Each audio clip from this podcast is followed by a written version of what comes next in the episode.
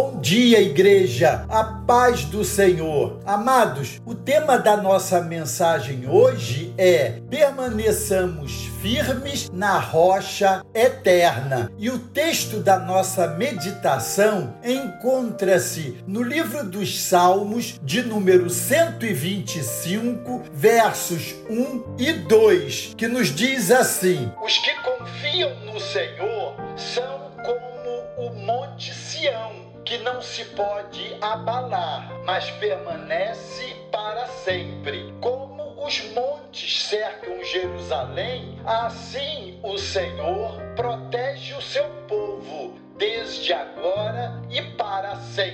Aqui, o salmista compara a segurança dos que confiam no Senhor com a própria segurança da cidade santa, ladeada de montes. O cristão fiel está firme no Senhor, apesar de todos os pesares. A firmeza do fiel depende do seu alicerce. E este alicerce não está fundamentado em homens, mas numa rocha eterna chamada Cristo. As palavras de encorajamento do salmista aos seus leitores nos alcançam hoje, e eu creio que em nenhuma outra época os filhos de Deus precisam tanto dessa segurança e desse alicerce sólido e profundo que só Jesus, a rocha eterna, tem para nos oferecer. Parece que tudo concorre para nos abalar, para nos tirar do eixo, do prumo de Deus para nós. São tantos os instrumentos que são usados para nos abater. Misericórdia misericórdia. Os dias são realmente maus,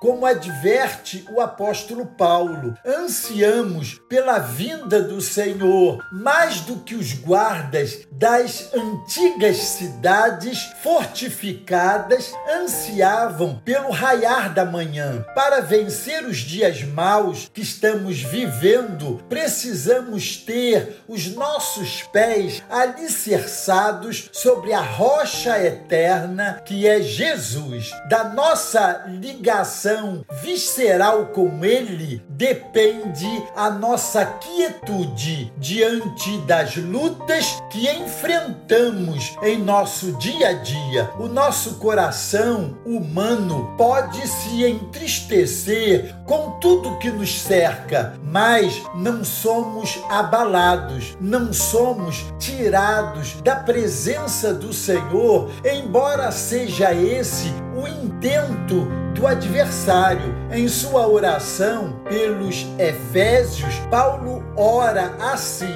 Oro para que, com as suas gloriosas riquezas, ele os fortaleça no íntimo do seu ser com poder, por meio do seu espírito, para que Cristo habite em seus corações mediante a fé.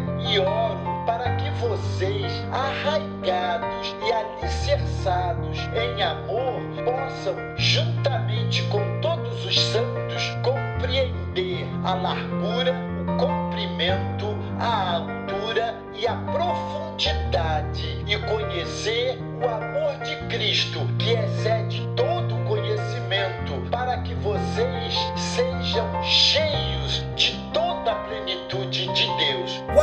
o objetivo desse alicerce? É nos fazer compreender o tamanho do amor de Cristo que excede todo entendimento e possamos nos encher da plenitude de Deus. Amados, nesse início de um novo ano, é disso que efetivamente precisamos. Com os nossos corações cheios de Deus, não haverá espaço para o domínio das inquietações que nos cercam e muito menos para os apelos da nossa carnalidade. Entramos em 2021 convictos de que estamos todos sendo tratados, treinados pelo fiel guarda de Israel. Ele não dormita, nem dorme, ele sempre protege o seu povo desde agora e para sempre. Tão somente, amados, confiemos sem vacilar. Deus os abençoe.